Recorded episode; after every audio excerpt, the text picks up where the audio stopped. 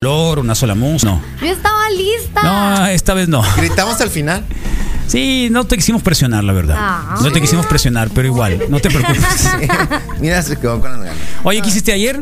¿Qué hice ayer? Sí, ayer, 9M. 9M. 9M eh, le di el día libre a mi asistente y a mi Buena onda. coterapeuta. Y eh, yo, yo trabajé porque parte de la lucha feminista es que las mujeres sean capaces de decidir, ¿no? La libertad. La libertad Sí, de total. salir a la calle sin miedo, la libertad de eh, decidir cómo vestirse y la libertad de si me voy a unir o no al paro. Porque sí estuve viendo como en redes sociales de no importa si eres profesional de la salud y lo haces por tus pacientes, eh, únete al paro. Bueno, yo decidí darle la opción a, a mis asistentes Sí, está bien. y también a mis mamás de recorrerles la cita sin costo para que se unieran al paro. Al paro. Pero mi decisión fue eh, la, laborar Está bien. porque de todas maneras lo iba a hacer. Yo me conozco, iba a estar leyendo, iba a estar, iba a estar trabajando. Sí. O sea, por el Bueno, tenías conciencia de lo que estaba pasando. Tampoco Sí. rechazaste el movimiento, que es lo que, para que es lo que probablemente pudiéramos, digamos, un poco enrarecer esto, lo que sucedió ayer. Pero si estabas consciente de ello, creo que es suficiente. Fue una decisión consciente. ¿Ah, sí? Y, eh, y aparte supongo que pues hay personas que tienen sus citas y, y la tienen como que de forma... sí, Sí, sí, o sea, todos los lunes a las cuatro y media yo vengo con la, no, aquí y ya sé, entonces también hay algo ahí pues de no perturbar un proceso mental que, es muy pro- que ya de por sí no es fácil pues y todavía como que corta. Yo le podría dar también un poquito de, no justificando ni mucho menos, no se trata de eso, pero, pero lo pongo ahí, ¿no? No, Está bien. se trata de respetar. Estamos luchando por libertad y respeto entre mujeres y respeto entre todos. ¿Sí me explico? Entonces, esa fue mi decisión. Dentro de, dentro de tus consultas, ¿el tema ha estado ahí? De parte de las mamás, de los papás, de la gente que va un poco para ver eh, cómo andan las cosas acá en el techo, en la azotea. Eh, ¿Te preguntan sobre eso? No mucho, ¿No? pero sí quiero eh, dejar eh, como en claro que sí, Sí, se sí, está sí. viendo un cambio. A lo mejor no al que queremos, no al que exigimos, pero sí veo a padres, papás, hombres creo. mayor, o sea, con mayor involucración en el proceso de sus hijos, que me cuestionan y que entran a sesiones conmigo cuando so- se trata de preescolares. Entonces sí, ¿De se está niños, de niños un poco violentos, varones o qué? No, de ¿Te niños refieres? a que tienen problemas de lenguaje, entonces eh, entran a consulta. Pues un niño de tres años, el papá entra y también se involucra en las actividades. O que el papá es el que marcó porque Ah, bien. tiene el interés. ¿Te refieres a Que los papás un- están más en casa y en la y con esa intención de estar así atentos. Como que más atentos, ¿no? Hay- o sea, hay- hay a comparación alguna- de antes. Estaría muy Sí. muy interesante ver esa relación, ¿no? Esa relación en la cómo- cercanía de un papá. en la cercanía del papá y cómo involucrarte en el desarrollo y crecimiento, Me educación de los niños beneficios. y eh, y su comportamiento frente a las mujeres. Estaría muy interesante. Bueno, de hecho, ¿No? eh, el tema va un poquito acorde a lo, a lo que se está viviendo, ¿no? Sí. Eh, el tema que les traigo es el, el desarrollo del cerebro del bebé. Entonces, por lo general, siempre se le ha, ha adjudicado como a la mamá encargada de la crianza, a la mamá encargada de que el niño desarrolle eh, la esfera afectivo-emocional y al papá siempre se le ha visto como una figura fuerte y proveedor. Sin embargo, en estudios recientes y si eh, Netflix nació, eh, perdón, lanzó una serie Sí. de- se denomina Bebés y en el primer episodio Oh. está muy ¿De interesante? ¿eh? porque son 30 científicos que empiezan a estudiar qué pasa en el cerebro del bebé, cómo es el desarrollo. Entonces, en, en el primer episodio eh, empiezan a hacer estudios acerca de cómo, eh, qué pasa en el cerebro de la mamá y del bebé. Y resulta que en la mamá, eh, la amígdala, que es la que manda la señal de peligro, está hipervigilante. Entonces es por eso que la mamá es la que se está levantando constantemente cuando el bebé apenas va empezando a llorar. Pero eh, se volvieron a hacer estudios más recientes en el 2010 eh, aquellos padres que, por ejemplo, eh, cuestiones de la vida, madre- la mamá estuvo ausente durante los periodos eh, críticos del, del bebé Y en el papá, ¿qué pasa? Eh, lo mismo. Sí. La amígdala se pone hipervigilante. Entonces, ¿qué quiere decir Wow. esto? Que es una cuestión cultural. O sea, que no es que la mamá esté programada para que le, le pase eso a su cerebro, sino que entonces el papá también eh, tiene esos cambios. Papá o cuidador primario, ya sea que los dos padres murieron y se tuvo que encargar la abuela o el abuelo, se activan estos, estos sectores. Otro estudio que lanzan ahí es que miden la oxitocina. Claro. La oxitocina es la hormona que hace eh, que nos enamoremos del No, de los ok, bebés. ok, ok. Entonces medían primero, obviamente, los estudios entre madre y bebé y eh, lo- la oxitocina elevada. Pero entonces recogen parejas donde el papá también está involucrado. ¿Y qué pasa cuando el papá también pasa tiempo de calidad con el niño? También se eleva la oxitocina. Entonces, en los dos. En los dos. Ajá, entonces aquí el desarrollo Sí. ya no es como antes decían, ay, qué lindo tu marido que te ayuda. No, no, no, la responsabilidad es de Sí. los dos y no existe ayuda. Yo soy súper oxitososo entonces, porque sí, sí soy muy afectivo. Oxitososo. O sea, Sí, sí, a- altos niveles. Es muy enamorado, pues. Sí. Sí, En otras pocas sí, palabras. sí. Entonces, ¿a qué quiero llevar? A llegar con estas dos eh, investigaciones. Que somos objetos de la, de la cultura, es cultural. La cultura y lo social moldean cómo eh, sí. va a reaccionar el cerebro. No Claro. es que estemos programadas para ser mamás, sí. Eh, Lisette, a ver, eh, obviamente que la mayoría de nosotros tuvimos una, la voy a decir como el cliché que es, Regular. lo voy a decir como el Sí, cliché que sí, es, pero dilo, tuvimos una bien. educación machista, todos Ah, nosotros, nuestra generación tuvo una, Sí, en una, una educación machista, ¿está bien? Más menos. Eh, algunos más, otros menos. pero más menos, sí. ¿Se puede revertir eso? Claro que sí. ¿Se puede revertir eso? Sí, sí, sí. Se puede ver una mujer como como algo, o sea, más allá de que políticamente es correcto que tenga las mismas oportunidades, eh, que que digamos el respeto frente a su a su intimidad, a, a su vulnerabilidad, porque también hay que tener ese respeto a la vulnerabilidad que tienen las mujeres, porque son más vulnerables que los hombres en términos de, de, de muchas De- cosas, ¿no? de lo que o sea, tampoco quiero, tampoco los No, quiero minimizar no. ni de hacer un No se trata de que ni es que desarrollar no se pueden defender. No, no eh, se trata de eso. no, es lo que me refiero que a, más, cuestiones de pues. peso específicamente, ¿no? Siempre igual. Eso pasa mismo. con los varones también. No es lo mismo cargarte Un tipo de ti, es bien 140 fácil, kilos pues, con no uno, uno de no es 70, mala el de onda, 140 pues. No es siempre va a salir mismo, vencedor pues. porque ver, así es. ¿Me entiendes? Es que nos queremos. Es que, ¿sabes qué es? El Rodrigo es así. Entonces ¿sabes la cuestión Es es, ¿se puede se revertir? ¿Se puede revertir? Claro que sí, Sí. como lo hemos mencionado. Yo trabajo ¿Se puede con reprogramar? plasticidad cerebral. Plasticidad es aprendizaje.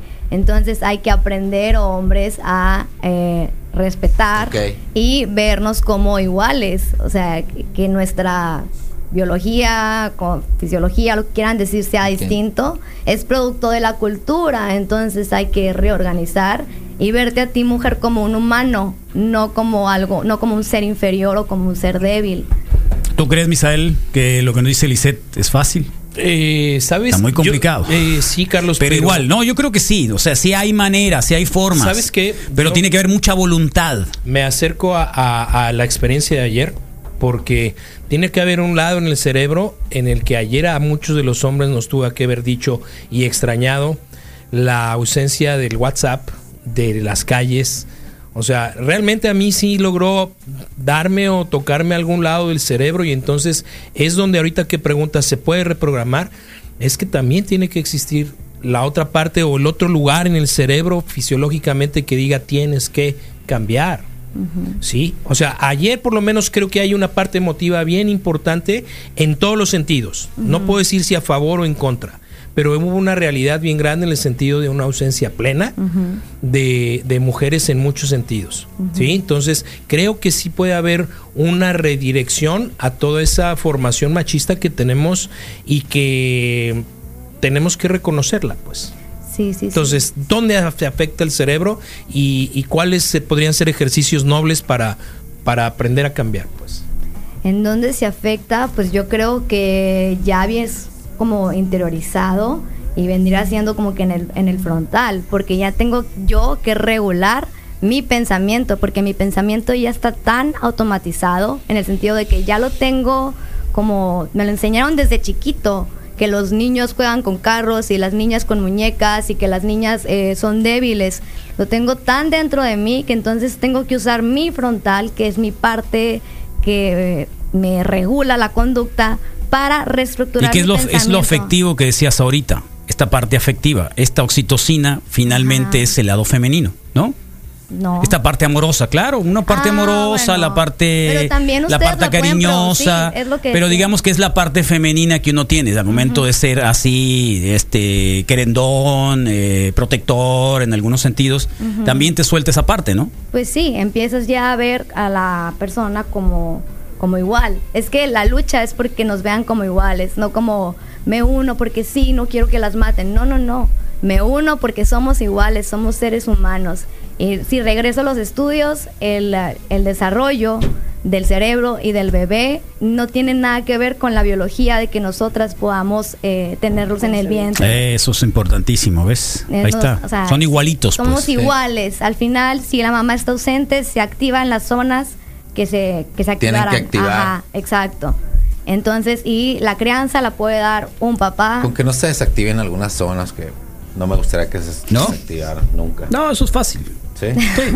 Bueno. Tiene, pues tiene solución. No pasa nada, pregúntale al No doctor Arriaga. nada. Pregúntale al doctor Arriaga.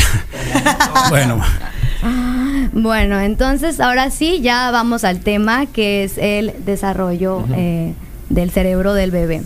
Entonces, por mucho tiempo se pensó que todo se daba de manera eh, natural, que el bebé iba a gatear de manera natural, se iba a parar, que iba a comenzar a hablar de manera natural. Entonces, eh, nos encontramos que a veces no sucede de manera natural, hay que darles la, la ayuda.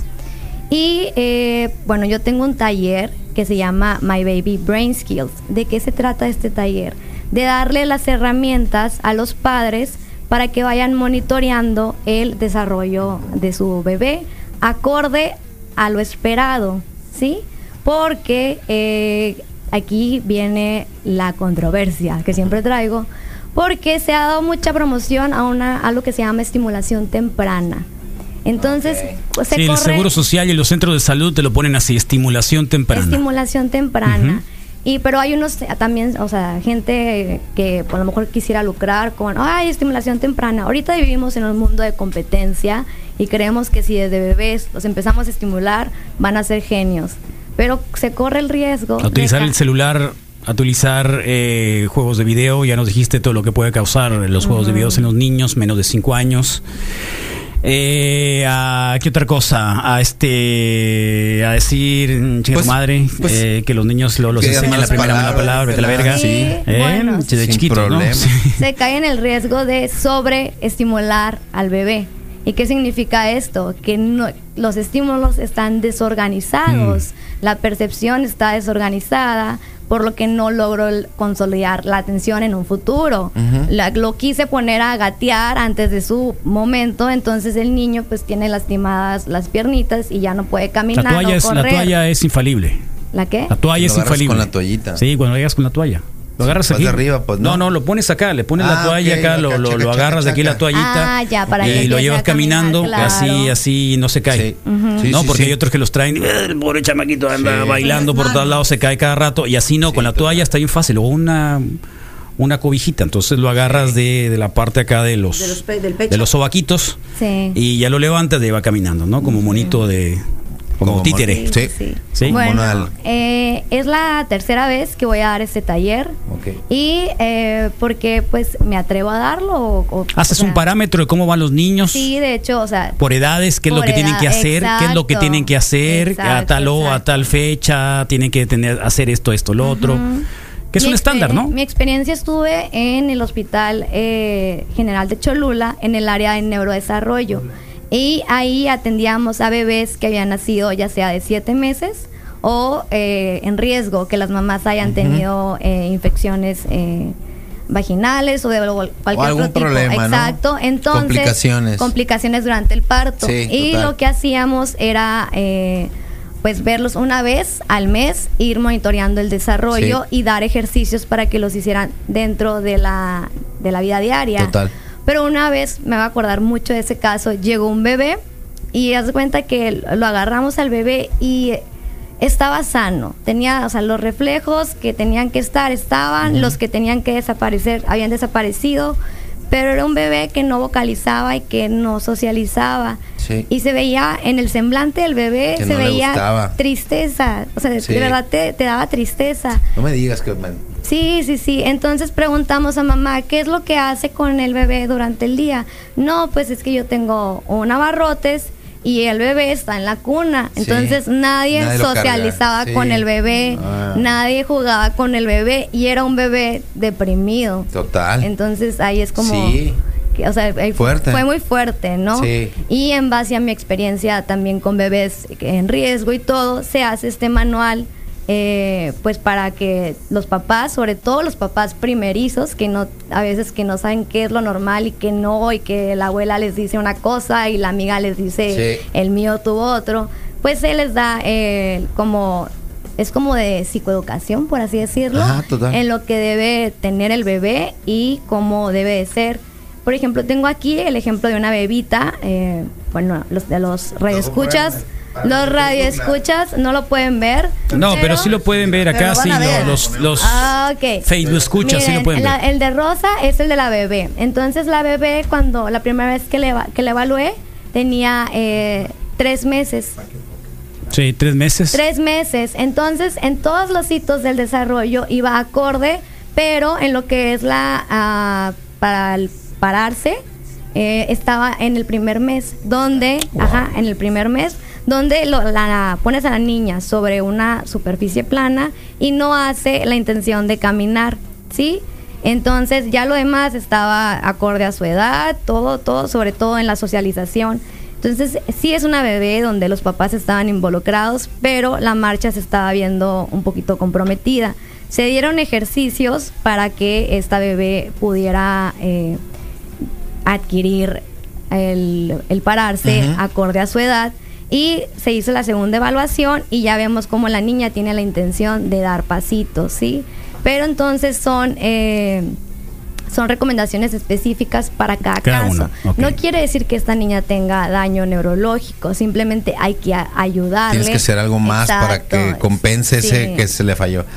Yo tuve un caso, el- mi niño más chico, el, el de 10, eh, Patricio. El Patricio, sí. Creo que estuvo un poquito más tiempo del que debió de haber estado en el, en el ese que brinca en la andadorcita. Entonces llegó un momento en que sus piernitas estaban más flojitas de lo que deberían de haber estado, pues, o sea, tenían más flexibilidad de lo que deberían de tener, porque no había hecho como que masita muscular, pues. Y se corrigió con terapia y todo, pues no. Pero sí fue algo que muy probablemente pudo haber sido este. Pero era tu primer hijo, ¿cómo supiste que tenía problemas? O que pudo haber tenido algún riesgo. eh, ¿Cómo, cómo lo, cómo lo detectaste? porque sí, no. Como que le faltó gatear, o sea, como que gateaba, no se movía al 100, pues, o sea, sí se movía, pero.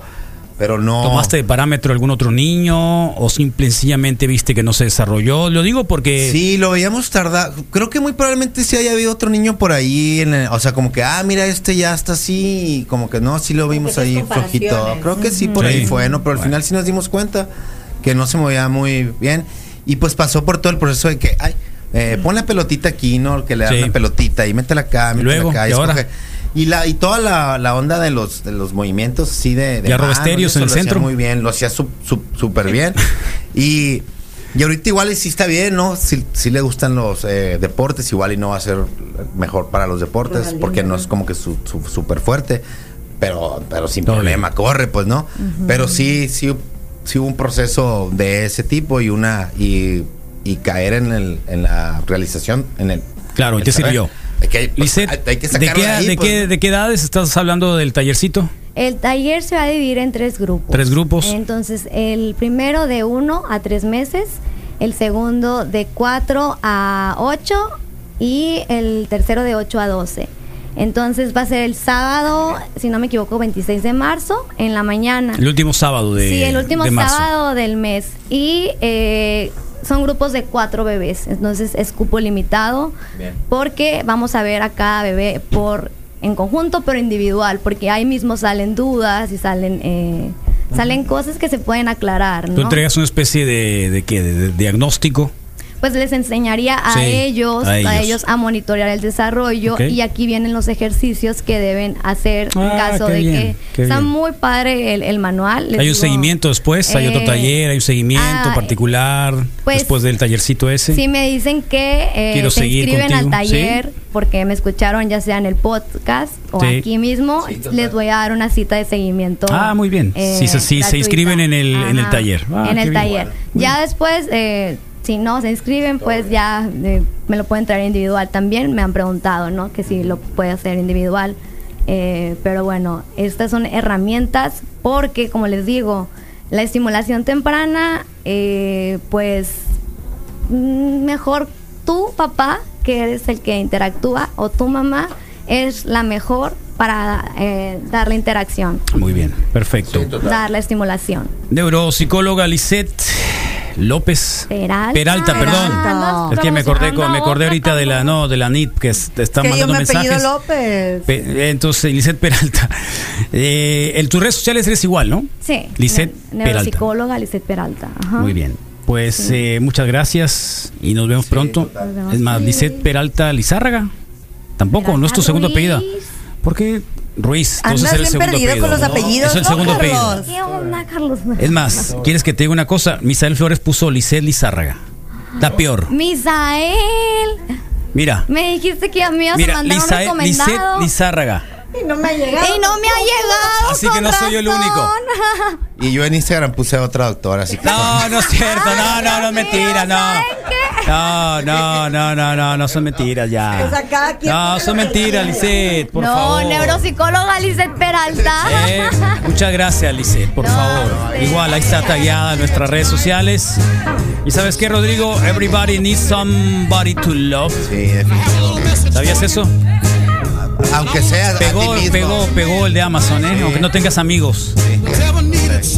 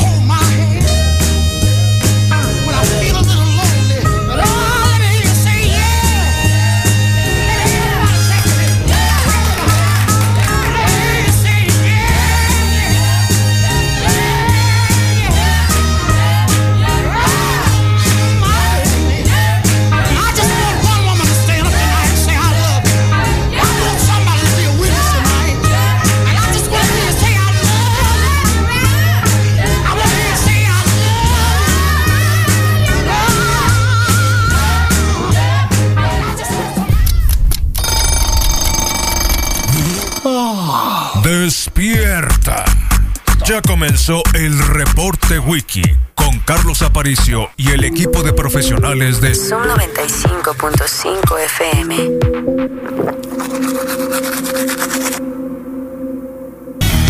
A ver, repitan después de mí. Eh, limpiar, enjabonar. Jugar, Limpiar, enjabonar. Limpiar, enjabonar. Está suave, ¿eh? Es del IMSS, se quedó suave. Ahí No está súper mal. Limpiar, enjabonar. Entre los Y luego dedos. enjuagar. Y luego que la, lavar y- Ah, sí. Eh, La- y sacar. La Ani tiene muy re buen oído, ¿eh? Todo se le graba. Eh, a ver, ¿cómo es? Limpiar, ej- limpiar, enjabonar, enjuagar y secar. Ah, limpiar, Limpiar, enjabonar. enjabonar, enjuagar y secar. Enjuagar y secar. Yo le También agregaría. tiene buena voz, yo le agregaría. tiene buena sí, voz, Yo le sí. agregaría sacudir. Sacudir. Sacudir, enju- enjuagar, sacudir y, Sacúdelo, sacúdelo, sacúdelo. Eh, eh, Déjate de cosas. Rosy y Victoria de Pet Station están acá. ¿Cómo están? Bienvenidas. Estas son las chicas que mantienen sanos a los gatitos de la radio y a los perritos del Misael. ¿eh? Del gordo. O sea, los- bueno, sí, los perritos también, gatos. y Porque aquí se los llevó la mayoría de los gatos. Luego le voy a llevar de a mi perro. Sí, llévaselo. Sí, sí, llévaselo. Ya le hace falta un Sí, corte sí, y claro. un, la- un bañito No, al no, pobre. eso, eso tú te lo puedes hacer. No, no, no, eso se lo puedes hacer. pues, no, y aparte para que me lo Y le chequen. lavas la colita también, enséñale cómo. Yo como veterinaria me tengo No te atreves. No, es que es muy difícil. Mi mamá, mi mamá hasta tenía un artefacto para cortarles, o sea, tenía todo para cortarle los perros a A mí unos me da que mucho tenía. miedo cortarle, no sé, un pedacito de piel o algo por el estilo, la orejita que se mueven mucho. Límpiale las glándulas también de una Limpiar vez. la glándula. Muy, muy difícil eso, Rosy. No, ¿Tampoco? que nomás es eh, agarrarle como que la mañita de cómo Sí. hacerlo, pero es muy sencilla. Y todo bien. No se acostumbra. Sí, Los martes son de vacunas Estoy especiales en estoy Pet en- Station. Sí, ¿verdad, Rosy? martes son promociones de vacunas, tienen un descuento ahí 50 pesos. de 50 pesos cada una y los miércoles hay promoción de baños. Sí. Son dos chicos por 2.50, dos medianos por 3.50 y dos grandes por 4.50. Y he estado viendo el fin de semana, me tocó ver ahí que había eh, mucho hotel. Parece, me, me dice también Jesús que probablemente tengan hotel para gatos próximamente, que está bueno eso, ¿no? Sí, hotel ah, para eh, gatos. Sí, se va a hacer. Vic. cuenta, eh, pues no sé si viste que está Tienen separado, ahorita pues. son de los pocos veterinarias que tienen hotel para perritos. Y más que nada que estén hacia el aire libre. Y que, o sea, no los tienen en una jaula zarra, pues están No, al aire libre, bien a gusto Están acá. conviviendo entre Sí. ellos. Por eso es que somos muy estrictos en lo que son las vacunas. Claro, claro, Porque conviven entre ellos. Entonces, cada perro que entra, revisamos cartilla. Qué que suave, no vengan ¿no? con garrapatas. Sí. con Llévame, llévame al Pet Station, le dice el perrito, ¿no? Pues sí. también Sí, emocionar. personas que los llevan Pueden ir a nomás para pasar convivir en el día. Ajá. para convivir, para con pasearlos. perros, todo. Igual puede ir el dueño cuando está a la alberca, pues puede ir los dueños, eh, pues estar ahí con ellos y todo, que convivan con más perros. Pero sí, o sea, la verdad que ahorita, por ejemplo, la próxima fecha que viene es Semana Santa, se llena. Se llena, ¿no? Pero lo que yo veo es que pelean es eso, que no están encerrados los perros. Sí, pues. tienen un Sí, espacio bien suave ahí en el Pet. Station. Y Sí. ahora, ¿y los gatitos dónde los van a meter? No, ni Eh, tampoco clínica solos, ¿no? no, nunca están Aparte solos. que no están solos, pues eso es también lo Exactamente, para empezar. 24 pues, horas para empezar ahí. no están solos, están eh, cuidados y en el caso de algún, digo que no es el caso, pero en el caso de pues está una veterinaria ahí, o sea, Exactamente. Pero sí, ah, por ejemplo, no sé si se han fijado que la veterinaria está dividida como que en dos partes cuando entras. Entonces, eh, la parte que la otra, para que no escuchen tantos perros, nada, se parece que se va a hacer de gatos específicamente. Está grande, le van a meter juegos para gatos. O sea, las jaulas están muy grandes para un gatito. De hecho, ahí, por ejemplo, en caso de jaulas, están muy grandes para un, para un solo gatito. Eh, lo van a, parece que lo van a condicionar para hacerla específicamente eso de, de gatitos. Porque sí hay, sí hay quienes piden de gatos, pero pues es más la clínica ahorita y casi siempre por el... Pues un gatito no lo puedes sacar y liberar ahí, ¿no? pues imagínate. Entonces queremos esa parte que sea libre para los gatos. Eh, pero atrás pues siempre son perros, ¿no? Casi, o sea, es raro que, que pase un gato para allá, ¿no? Claro. lo mismo que hay muchos perros. Por supuesto. Bueno, pero sí, pues sí se está queriendo diseñar esa parte ya. Sí, algo nuevo que tienen ahí en Pet Station. Exactamente, porque sí, tío, sí nos han preguntado mucho. Y realmente no conozco yo aquí un hotel para gatos. No, conozco, la verdad. No, para nada. no existe. Debería- buen negocio, ¿eh? Acá en la radio. No, ahí se va a llenar con los puros de la radio. ¿Eh? sí podría ser, fíjate. ¿Qué te parece, Rodrigo? le ponemos un jaulón a- afuera toda la, la terraza, o sea, que, que tenga un mayón, pues no, para que no Para se salgan. Y órale, China No libre. está nada mal. Ahí están. Sí. Bueno, pues igual, acá pueden convivir con los gatos locales. Imagínate traerles La para que guardería de se la, papá. se la pasen. Muy bien, Rosy, ¿algo más que nos quieras decir, Rosy o Vic? Pues invitarlos a que tengan un cuidado más constante con el baño de los perros, porque por ejemplo pasa mucho con los French o los Schnauzer, que ellos ocupan depilación de oído. Depilación de oído. Ajá. Hay un hay un producto que es un talco óptico, es se pone en el oído y se quita el pelo. Me ha pasado, o sea, ahí en la clínica French, por ejemplo, que tienen tapones. Entonces, pues Oh. uno no se da cuenta, pero he sacado tapones bastante grandes y eso genera hongos. Entonces, es importante. ¿Cómo ¿no? lo Y es saca? que- ¿Con una pincita? No, sí, pues es como una depilación así con los dedos. Se pone Ah, talco, bien. el talco lo pone así como más sequito y ya nomás se retira. Saca los pelitos. Y ya se limpia con un limpiador óptico. Ok. Entonces, pues es parte del servicio que se hace en los baños. Una, una cosa que, que es O sea, ¿cada cuánto hay que lavar, a- bañar al perro? Depende. Si es un perro Depende que, por del perro. ejemplo, Pelo está- corto. Pelo corto, adentro de la casa o afuera. Eh, dentro de la casa. Dentro de la casa, 20 días, un mes está bien. No afecta eso la resequedad, no se le reseca la piel, las orejas, nada. 20 días. No, igual hay, hay champús y productos especiales para el tipo de, por ejemplo, si tiene un problema en la piel. hay Perros de afuera cada cosas 15 para- días. Espérame, Sí, ¿y, y- Sí. y de a 15. qué se refieren cuando le purgan las glándulas o cómo está el asunto? Ah, pues es en la parte del ano. Sí. Hay dos bolitas. Ah, muchas veces sí las tienen como que llenas. Luego, luego se siente. A veces no, que pues igual Sí. le buscas, pero no sale. Y eso pues es para que ellos lubriquen mejor y puedan defecar mejor. Igual también dicen Sí, por total. ahí que es lo que los perros huelen, ¿no? Cuando se huelen la cola. Ah, la bolsita como- del ajá. aroma. Sí, entonces eso eso eso cierra un poco la cola, pues. Sí, Sí. es que se cuenta. Estrangula el- Te voy a ser muy sincera. Exactamente. el churro de nieve. Su fisio- eh, o sea, ¿para qué son? No se sabe, pero saben que están ahí. Muchas veces, algún perro que tenga mala comida, todo, esas em- empiezan a secretar un líquido. Si este líquido es muy denso, esas glandulitas se tapan y pueden crearle hernias perianales. Entonces tú simplemente Sí. se lo estás exprimiendo por bolita llevarle una estética y se Sí. lo drenen, pues. Sí, Entonces, total. la verdad, es medicina preventiva al final de cuentas. O sea, va en un baño, sí, pero hace que no huelan feo. Eh, de hecho, eso si se le llega a reventar, eso mismo, o sea, ellos mismos tratan de hacerlo. De hecho, si has visto perros que se rascan la pompi, Están tratando de. son por. Eh, Pero humanos de sí, veces son aquí en la radio, sea por reventársela ellos solos o por parásitos, no te cuenta, pues. Bueno, Victoria y Rosy están ahí en Pet Station, acá en las 5 de febrero, las 5 de mayo, en nuestra colonia, son del barrio, son increíblemente generosas con las mascotas que van para allá. De verdad que es lo mejor que les podemos decir. Cualquier cosa es que quieren realmente a los perritos y a los gatos que Total. llegan ahí con ellas. Así que van a estar completamente seguros de que los van a tratar bien. Con mucho amor. Eh, muchas gracias, Rosy. Muchas gracias, Vic. Nos vemos eh, mañana, Rodriguete. Ah, nos ya son vemos. las 11 una, el tiempo vuela cuando te diviertes. Adiós, Wow. Anid. Bye, hasta gracias, mañana. Anid. Gracias, Misa. Nos vemos mañana. Gran programa el día de hoy que va, ¿eh? Así que recompensa Love Me Two Times de los Doors.